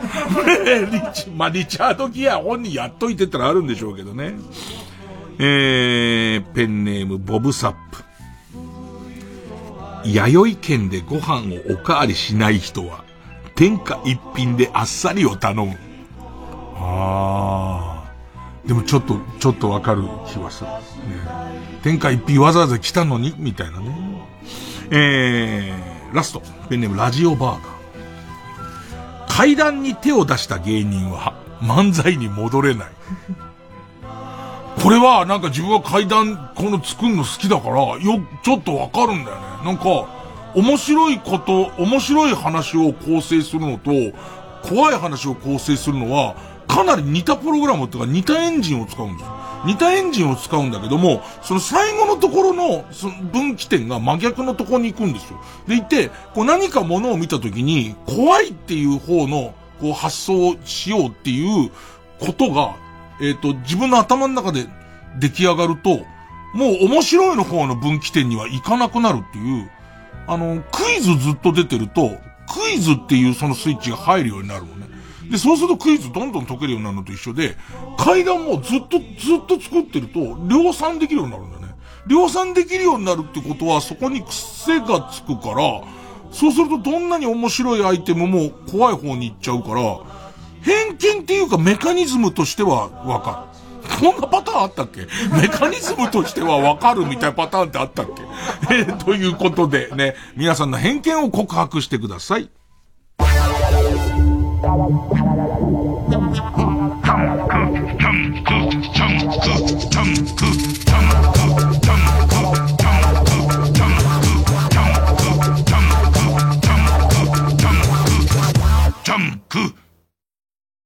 浜田めぐみです。笹本玲奈です。TBS ラジオ後援、ミュージカルメリーポピンズ、 supported by Sky、待望の再演。ウォルト・ディズニーとキャッツ、レ・ミゼラブル、ミス・サイゴンなどの人気作のプロデューサー、キャメロン・マッキントッシュの最強タッグにより生み出された作品です。たくさんの魔法が仕掛けられた舞台セットに、つい口ずさみたくなる、スーパーカリフラジリスティック・エクスピアリドーシャスなどの名曲、そして圧巻のダンスシーン、夢と魔法の傑作ミュージカルが4年ぶりに帰ってきます。メリー・ポピンズ役を私笹本玲奈と浜田めぐみ、バート役を大貫祐介、小野田龍之介、他にも個性豊かなキャストでお送りします。3月24日より渋谷東急シアターオーブ5月20日より大阪梅田芸術劇場メインホールにて上演しますチケット好評販売中。詳しくはミュージカルメリー・ポピンズで検索してください。ここで、古井里穂の青信号をお聞きください。Yeah, ちは間違ってない。わ you? まるで仕組まれてたような move yeah 誰だってない神様が決めたルールただ無我夢中。yeah, yeah.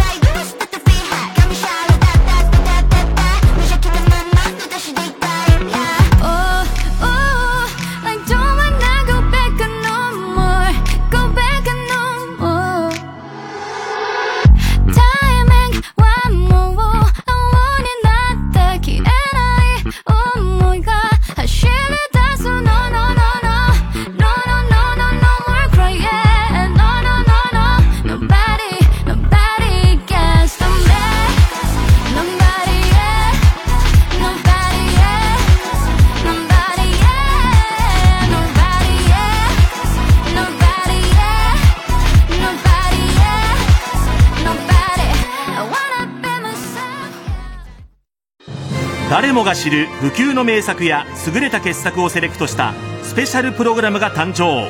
テアトルクラシックス。第1弾はパリのアメリカ人紳士は金髪がお好き上流社会など極上の音楽エンターテインメント6作品を一挙上映。時を超えて愛され続けるミュージカルコメディが興奮と熱狂に満ちた夢の世界へお連れします。テアトルクラシックスアクト1愛しのミュージカル映画たち。シネリーブル池袋シネスイッチ銀座ほか全国順次公開。詳しくはテアトルクラシックスで検索。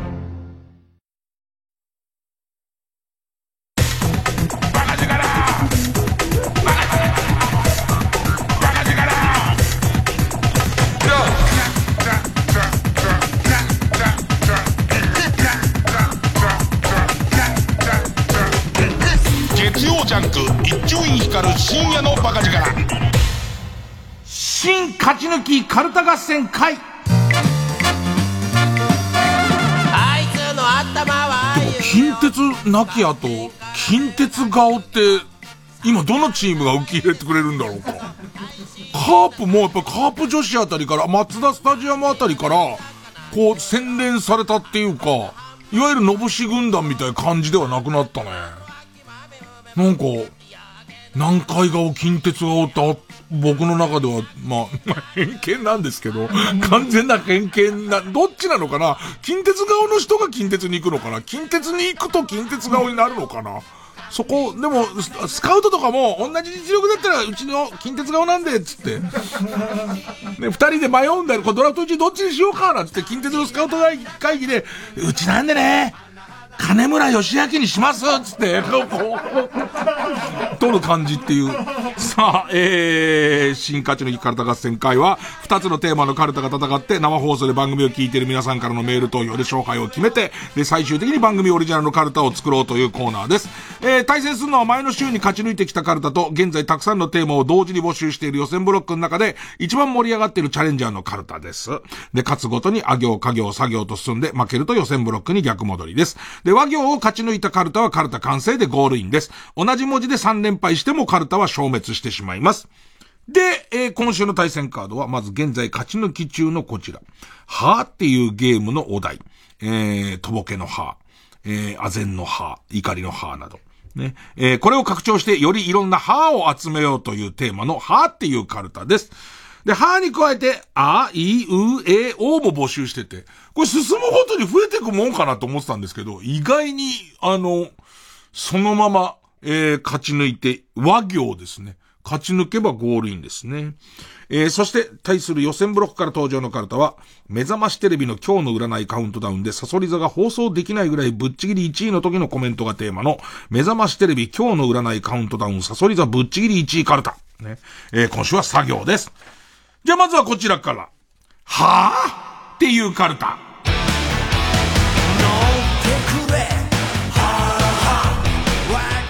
わあ、ほんと難しいですからね。ペンネームスカーレットパープル。はぁっていう方は、私、クレヨンしんちゃんのモノマネが得意なんですよ。と、ライブ配信中にアイドルが言い出したので、しゃらくせえなと思って、配信を切った数分後、そのアイドルのファンらしきアカウントが、さすがにカメラに向かって生ケツ出したらバンされるわとツイートされるのを見かけた時の、はぁ しまった！クレヨンしんちゃんの真似ってそっちかつって。その子のこと好きになるわまさかのね、まさかの、俺、野原しんのすけだじゃなくて、もう生ケツをカメラにまでブリンブリン振りながら、パニックパニックお前が、もう YouTube がパニックだよ、もう。とんでもねえやついるぞ、つって。うん。でももうほんとそれ好きだからもともと見てたんだろうからさ、それツイート見た時嘘でしょつって。どっか残ってねえかなってやるだろうね、どっか。寸前まで見てたんだってつって。えー、ペンネームボールペン返して。和もいろんなカルタが和っていう難関に立ち向かうからさ、1位はワニワニパニックとかこう、割と決まったワードがあって。で、いいのはみんな和で悩んでる人とかが、他の人の和を聞いて、あ、これ使えそうだっつって、こう、それを超えてくる感じっていう。わんぱく相撲のっていう ペンでもボールペン返してたの。わんぱく相撲の付き添いで来ていたエロい母親と、このパターンたまにある。これわかんないのは、ボールペン返してさんがずっとやってるのか、これジャンルとして確立したのかわかんないんですけど、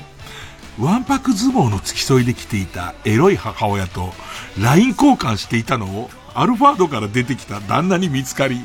アイコスを投げつけられた時の、えー、えー、えー、えー、か？え、え、え、え、ええう、うかな？ね。えー、ペネムピカワは、ワイングラスと共に、ワイングラスと共に、高温のハモリにより、自らも粉々になった、ゴスペラーズだったものが。散らばったスタジオで、実験結果に満足そうな伝次郎先生の、お多分、ゴスペラーズが、ほーってやって、もっと高く、もっと高く、伝次郎先生あの感じで、もっと高くお願いしますって言ってる間に、もうその、ワイングラスと、ワイングラスにいっぱいひび入って、もう一声、もう一声、もうワンオクターブった時に、全員がパーンと弾け飛んだ後の、おおこうなるとは思っていたよという。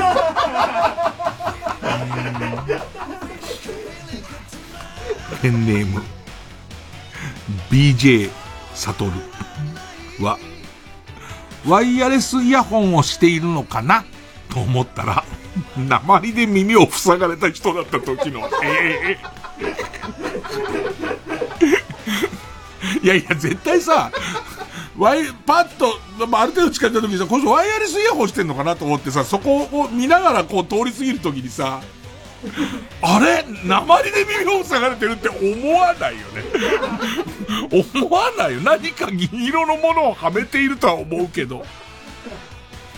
自分の頭の中の発想の選択肢の中に、世の中には鉛で耳を埋められてる人がいるっていう選択肢がない限りは、すこうすれ違いざまに思わないけどね。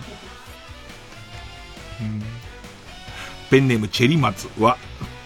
和風総本家の豆助が、こちらに向かって走ってくるので、両手を広げて待っていると、左右から同じ感じの豆柴が走ってきて、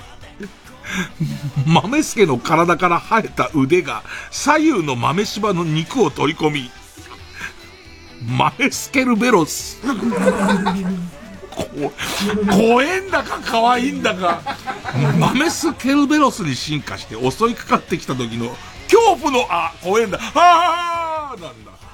うわ、だけどなんか、あのさ、実際のものは怖いじゃん。実際のものだって動物だからそれは怖いけどさ、イラストとしてはもう存在してそうだよね、なんかね。豆ス、豆スケロベ、ケルベロス。えー、そろそろスイッチ入れるか。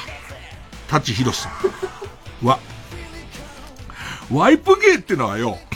浅草の芸人はみんな入門初日から師匠に叩き込まれんだけどよ。矢口まりさんには到底かなわねえな。あの人は、おいらなんかと、物が違うんだよ。と、たけしさんから言われた時の安住アナの歯。今週さ、また変なことばっかしてるけどさ、俺の気候、気候の一つとして、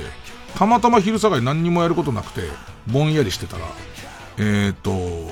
毒にも薬にもならない番組、えっと、ジェネリックブランチみたいなやつ。王様のブランチジェネリックみたいなやつやってる。そこでさ、市販の焼肉のタレの美味しいやつベスト5っつってやってて。そしたらそこにワイプで小島瑠璃子が出てて、小島瑠璃子が、あのなんかすごい褒めてるタレがあって、それを買いに家を出るっていう。ね、美味しかった。ね、えー、ペンネームどうにもならんよ。わ。ワイドなティーンとして番組に出た時によ。竹内さん。ワイドなティーンにも意見聞いてみましょうっていう東野さんが、それではワイドなティーンにもちょっと意見かかってみましょうつったところに後ろ向いたら、ワイドなティーンとして、どうもたけしですつって。ワイドな、ワイドなティーンとして番組に出た時によ、東野さんに振られても、クラスの友達との話しか言えなくて、結局、前園さんが全部持ってっちゃったんだけどよ、今思えば、あの悔しさの積み重ねが、2ビートの漫才に生きてるんだよな。時系列。時系列。ねえ。え、安住さんもハートしか言えないよね。いや、おかしい。時系列っていう。うん、うん。えー、ペンネーム虹色ろうそく。戻します。わ。ワルティモンディ高岸に、君ならやればできると言われながら、殺戮マシンに改造されている時の、ああ、洗脳されてんだよね。両肩を持たされて。で、卵から鶏を育てて名前をつけてずっと暮らしてきた鶏を撃つところから始まるから。で、行って肩掴まれて、やればできるって言われてるから。えー、ペンネーム幸せの黄色いブリワイルドだろ？と声が聞こえたので振り向いたら、スギちゃんが捨てた袖だけを着ているほぼ全裸のおじさんがいた時、いた時の絵。え が、はぁかな？最初、ワイルドだろ？って言ってパッて向いたら、なんだこのおじさんと思うじゃん。はぁ、スギちゃんが捨てた方を着てるんだこの人って思った時の、はぁ、そ、そういう人もいるかっていう。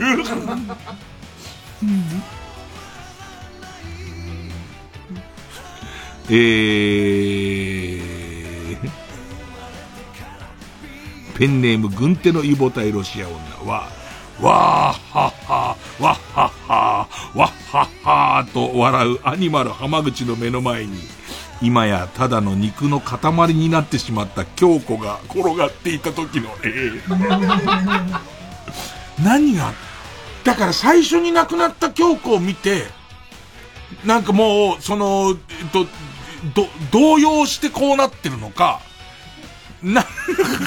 もうどうしてそうなったのかわかんないから、そら、ええーってなるよ。ええーって。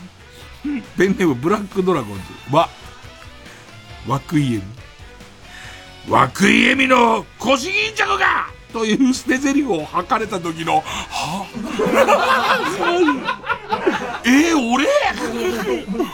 わ、何要素でっていう。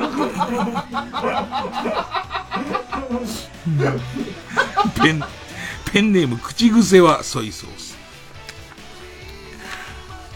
わがままって言うかもしんねえけどよ。お肌のゴールデンタイムを逃しちゃいけねえってんで、番組や、やめさせてもらうけどさ。また綺麗になって戻ってくるからよ。そん時は、可愛いって言ってもらいてえよな。と、お別れの挨拶をする。ビートたけしさんに対する安住紳一郎の歯。そんな理由なの。えー、ペンネーム鈴虫食べた。わ、輪切りで出てきた。リカちゃん人形の中にもち米を入れて、イカ飯のように炊いた、リカ飯を、婚約者の実家で、振る舞われた時の王。ラスト、ペンネームと先生はおっしゃっている。わ、わさビーフをお通しに出したおっぱぶの店内のあちこちから聞こえるジョーの叫び声。ああ客全員指先にわさビーフついてるから。全員にわさビーフのわさの、わさの粉が、わさ粉が、わさ粉ついてるところでおっぱいつまんじゃったりしてるから、唇のところにわさ粉ついてるのにちょぼちょぼってやっちゃってるから、つっちゃってるから、はあつってみんな、あっちこっちから、はあはあつって聞こえてるから。で、言って多分店員さんがそこで、それでかなんつって。カラムーチョの日のね、日と違って、これ、あ、この日は、ああですからね。さあ、ということで、今日も歯は絶好調ですね。さあ、止めることができるのか対するはこちら。サソリ座ぶっちぎり1位カルタ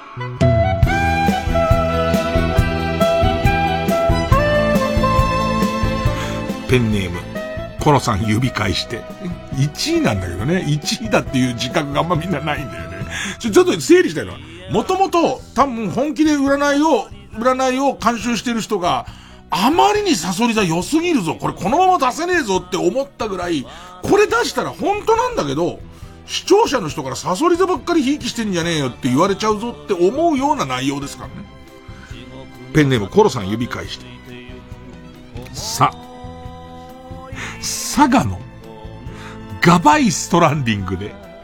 島田洋七が、しょいこに乗せたガバイばあちゃんを、一回も転ばずに、山に運ぶことに成功し、ハイスコアを更新できるでしょう 何それ佐賀のガバイストランディング。あの、表紙のメガネのばあちゃんをしょいこでこうやって運んで、おっとっとっと、おっとっとってなりながら、でも一度も倒すことなくっていう。えー、ペンネームケッツマングローブさ、撮影現場で休憩していた鬼越トマホークが突然喧嘩を始め、いつものノリかと止めに行こうとすると、実はガチ喧嘩のレアな場面に遭遇するでしょう。ラッキーなのかな？でもさ、俺なんか、もう、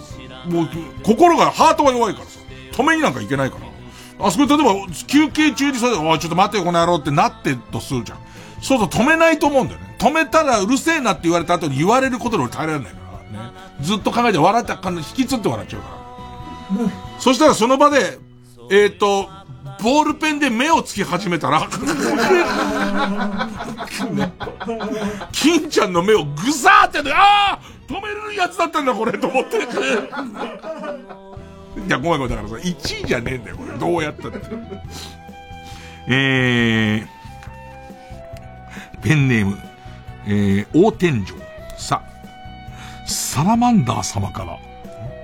春のパン祭りのシールを15点分ももらえるでしょう。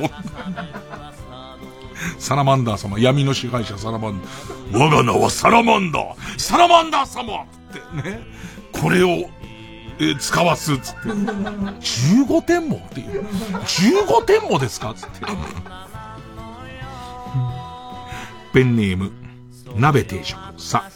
裁判長と弁護士のやりとりが、アンジャッシュのすれ違いコントみたいに見えて、被告人席で大爆笑してしまうかも。傍聴席のアソちゃんに良いネタを提供できた予感。ペンネーム、鴨志田四郎氏。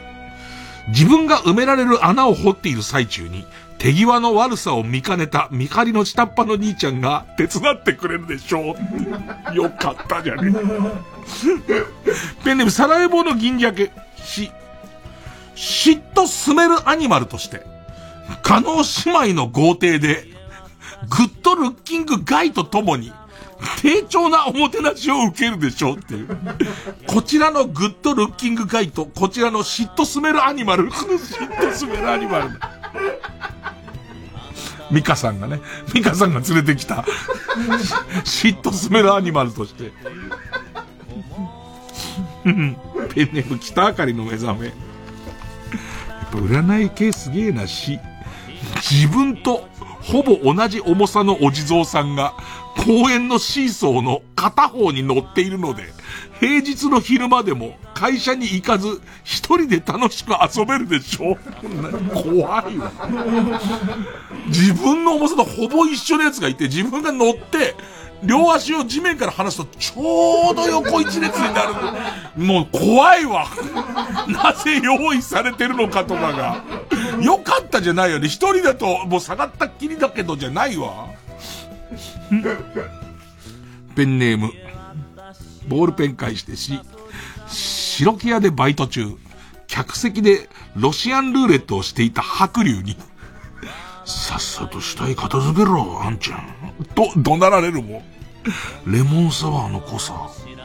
ちょうどよかったぜ。と褒められて、バイトのモチベーションがアップだった。白龍さんもなんでそこでやってんのよ。白木屋で。えー、ペンネームかば焼き三太夫氏。シソンヌにいそうな顔だね。と、ルックスを大絶賛される日。うん。ペンネーム大自然守るし。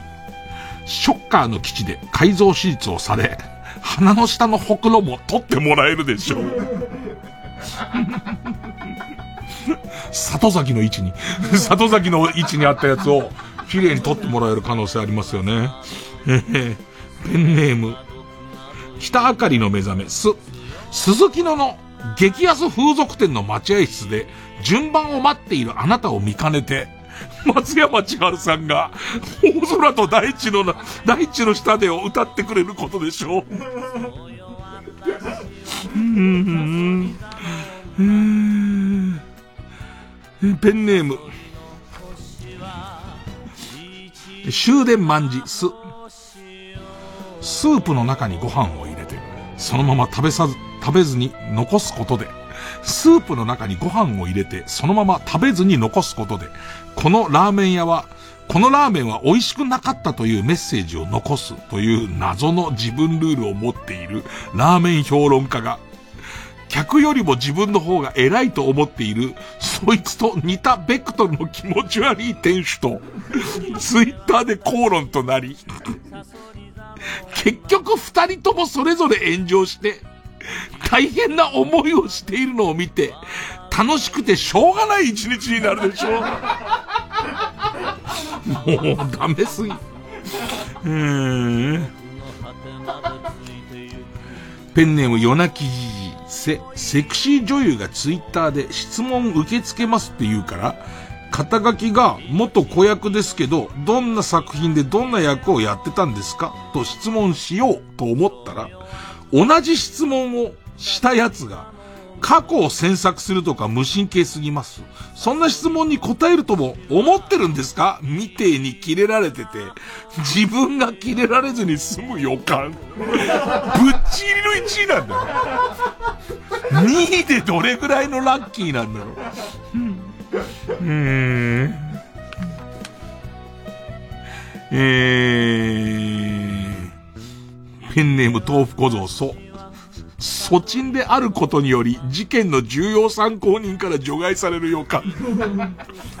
目撃証言とかあんだろうね。チンコがびっくりするぐらいでかいとか。あとなんか、その、えっと、遺体に何かそういう証拠があるんだろうね。で、見た、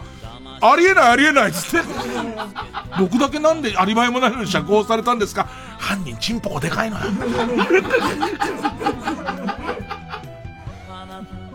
ペンネーム北あかりの目覚め。そ、相馬灯がイラスト屋のタッチで再生されるでしょ。死ぬんじゃねえかよ。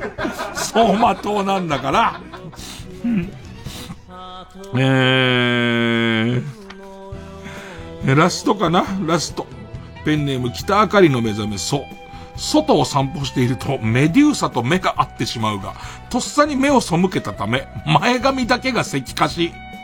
関口博士のようなおしゃれヘアになるでしょう。あれ、そういうことか、あれ。ね。パッつって目そらしたから、あそこだけ石化してんだね。メッシュみたいな。えー、ということで、えー、今週もリスナー投票で勝ち残るカルタを決めます。勝ったと思う方のカルタが、はーっていうカルタなら、メールの件名にひらがなで、はー。えー、勝ったと思うのが、目覚ましテレビ今日の占いカウントダウンサソリだぶっちぎり1位カルタなら、メールの件名にひらがなで、サソリと書いて、でメールの本文の方に、住所、氏名、年齢、電話番号を書いて、これからかかる曲の間に送ってください。投票は1人1回で抽選で3名様にバカ力カードをプレゼントします。メールアドレスはいつものやつです。baka.tbs.co.jp baka.tbs.co.jp、baka.tbs.co.jp です。本日の曲が図解で酸素受付開始「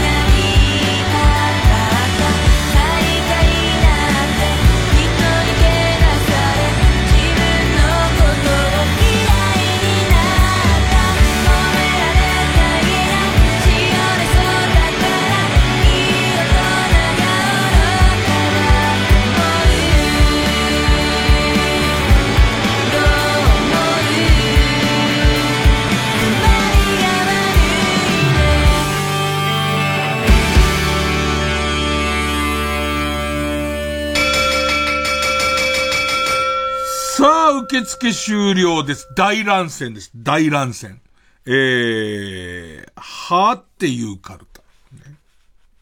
469票。目覚ましテレビ今日の占いカウントダウンサソリ座ぶっちぎり1位カルタ。484票。勝ったのはサソリ座ぶっちぎり1位カルタ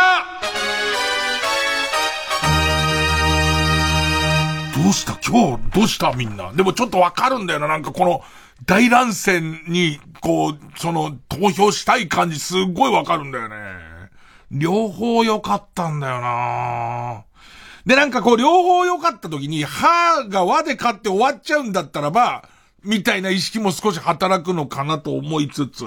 えー、ということで、えー、目覚ましテレビ今日の占いカウントダウンサソリダぶっちぎりの1位カルタ他行いきます。で、負けたはっていうカルタは予選ブロックに戻って引き続き和行の募集になります。で、えー、っと、チャレンジャーを決めましょう。えー、来週のチャレンジャーこちら。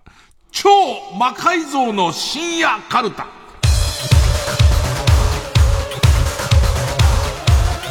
年に2、3回やってんのかな？年に1、2回って感じかなえ、NHK BS プレミアムの番組、魔改造の夜の、えっ、と、一応あれは、どこぞで行われてる秘密のイベントを中継し、こっそり中継してるっていう体の番組なんですけど、本当に秘密でやってる放送に絶えないバージョンを送ってもらうというコーナーです。えー、家業ですね。家業。で、例題です。えー、ペンネーム、ストレンジラブ、く、くまモンを魔改造して、グリズリーと同じぐらいの戦闘力にして、ヒルナンデスのロケに来てた連中を皆殺す。バーンつって観光地でみんな来てるところにくまモン、くまモンつってみんなちょっかい立ち行ったら、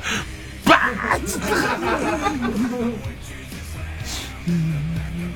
ペンネーム普通のカレーエビ。け、け、これはこうルールで NHK なんで、業者の名前を出さない、その企業の名前を出さないっつって。K、アルファベットね。K ウッドが。ね、ね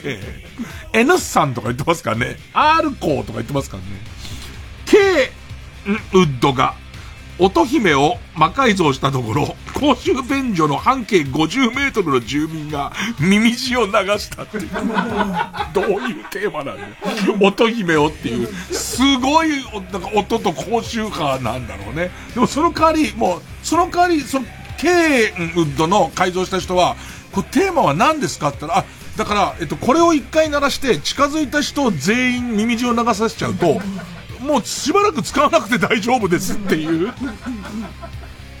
えー。ということで、えっ、と、次回の対戦カードは、目覚ましテレビ今日の占いカウントダウン、サソリ座ぶっちぎりの1位カルタの他行対超魔改造の深夜カルタ、家行の戦いです。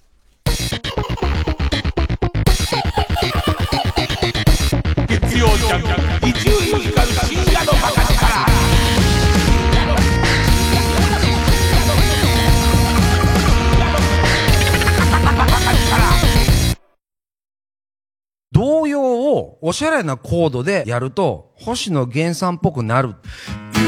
夕焼け小焼けのマキタスポーツです。音ネタが2年越しの開催決定です。TBS ラジオ公演音ネタ5。3月18日金曜、19日土曜、草月ホールで開催します。チケットは全席指定税込み6600円。チケットピア、他各プレイガイドで販売中です。詳しくは、03-5720-9999ホットスタッフプロモーションまで。ぜひ来てね。面白いよ。TBS ラジオ905954毎週金曜夜12時からのマイナビラフターナイトでは今注目の若手芸人を紹介していますゆうザトウイチ見て泣きます。すごい大人。空っぽだよ。入れてこい。マイナビラフターナイトは毎週金曜夜12時から。TBS ラジオジャンク。この時間は小学館中外製薬マルハニチロ伊藤園ホテルズ他各社の提供でお送りしました。夜 Getter, Yo, Junk, Izzy who is he carries. Hang out, no, no. Baka, baka. Hikaro. あの歌、もうこう聞こえても、あの歌こう聞こえたらもうおしまいコーナー。Army bunk, army chow, army crew, army car, army bunk, army chow, army CM を使い果たしてたことに動揺してて、CM も終わりで、このままエンディングに入っていくのね。はい、えー、ということで、聞き間違い、こういう風にあの有名な歌が聞こえちゃいましたよっていうのを送ってもらうコーナーです。えー、ペンネーム、そろそろ旧姓中山、元歌、シモン正人、アマゾンライダー、ここにありのこの部分。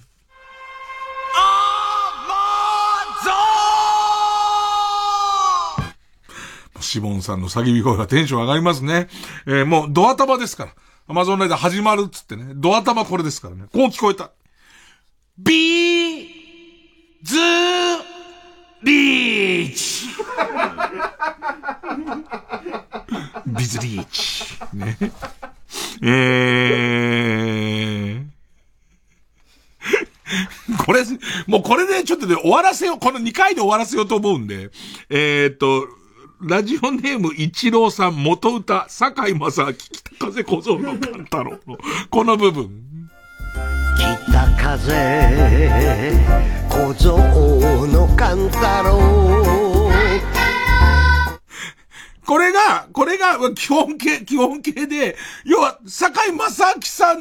のことを言うっていうね。それが、時間ですよ、という太郎なんです。ね。でも、これが尽きたんだから終わりでいいんですけど、ペンネームその時私はアナニーを止めたさん。元歌坂井正明、北風小僧の勘太郎のこの部分。北風小僧の勘太郎アナルの周りがかゆ太郎。かゆい日もあるでしょ、別に。ね、もうこうなっちゃうと、もう、だ、無法地帯だから、ね、坂井さんのプロフィールの中から出てないから。えー、ペンネーム、AKA ベコ、赤ベコ、元歌、男と女のラブゲームのこの部分。男と女のラブゲームこれ、こういう風に聞こえて。マスクを取ったらアイナップ これどう取るかですよね、この歌を。この歌をどう取っていくかっていうね、えー、ことですよね。えーあと、多分俺が、これさ、俺が今週選んでる中で一番好きっていうのを言っちゃうとハードル上がりすぎちゃうのかなえっと、ペンネームテッドは隠れ肥満。元歌、一世風靡セピア、全略、道の上よりのこの部分。咲き誇る花は散るからこそに美しい 犬小屋の中に犬がいるとは限らない。これすげえ好き。なんでだろう？これすげえ好きなんだけど。一世風靡全員がパフォーマンスしながらですよ、みんな。出て、そいや、そいや、それ、それつって、バック転とかバック中とかやってですよ。そこで言う歌が、犬小屋の中に犬がいるとは限らない。ね、ね、全員が、うん、うんそう、そう、まあな。もう随分前から使ってないやつもああるからね、みたいな。うーんえー、続いて、ね。イエロー軍曹。元歌同様。トンボのメガネのこの部分。トンボのメガネは水色メガネこんなのどかな歌ですよね。だから多分、幼稚園の前とか通ってみんなでお遊戯がてら歌ってんのを聞いたのかな？先生と子供たちの聞いて、こういう風に聞こえちゃった。コンプラうるさく殴るのダメね。先生イラついてるのを感じ取っちゃったのかな？ね、それでいて、そうこういう風に聞こえちゃったのかな？ね。お遊戯覚えないぐらいダメですよ。当たり前ですよ、そんなの。いや、もう問題作いっちゃうから今日時間配分も間違えてますから、ペンネーム笠井明宏さんなんですけど、問題作ですよ、これ。えっ、と、元歌中村あゆみ、翼の折れたエンジェルのこの部分です。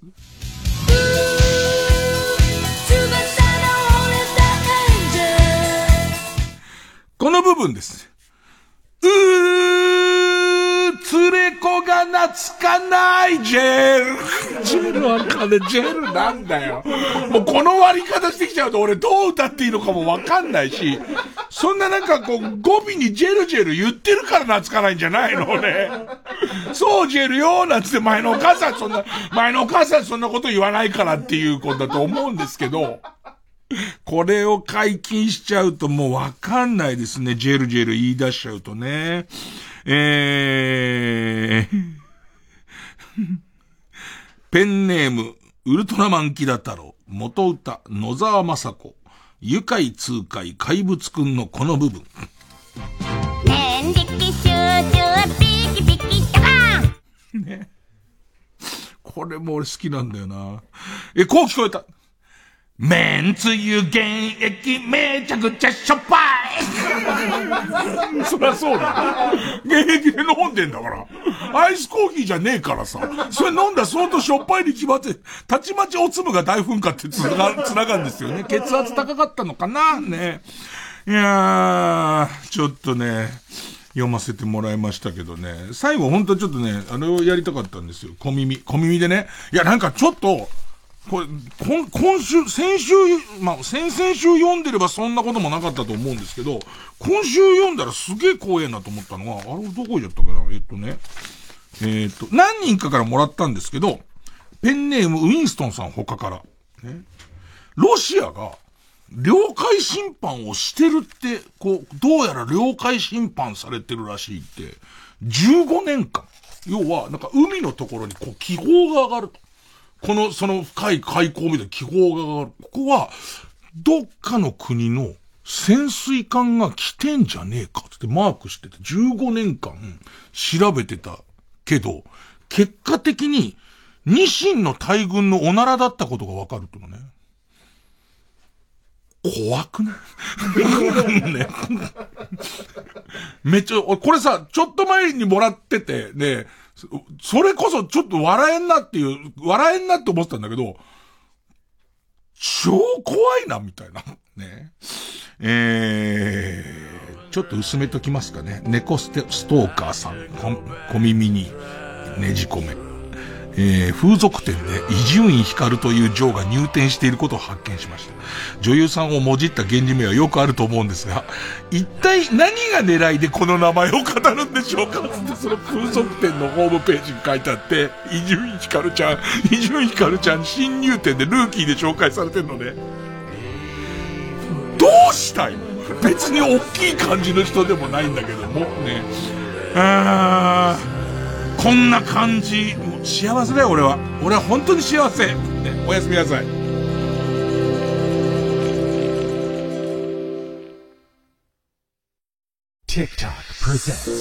毎週夕方5時30分からは大久保佳代子とトレンド遊び TBS ラジオと TikTok アプリがコラボして最新トレンドを紹介世間でバズっている話題や音楽がこの番組を聞けばわかります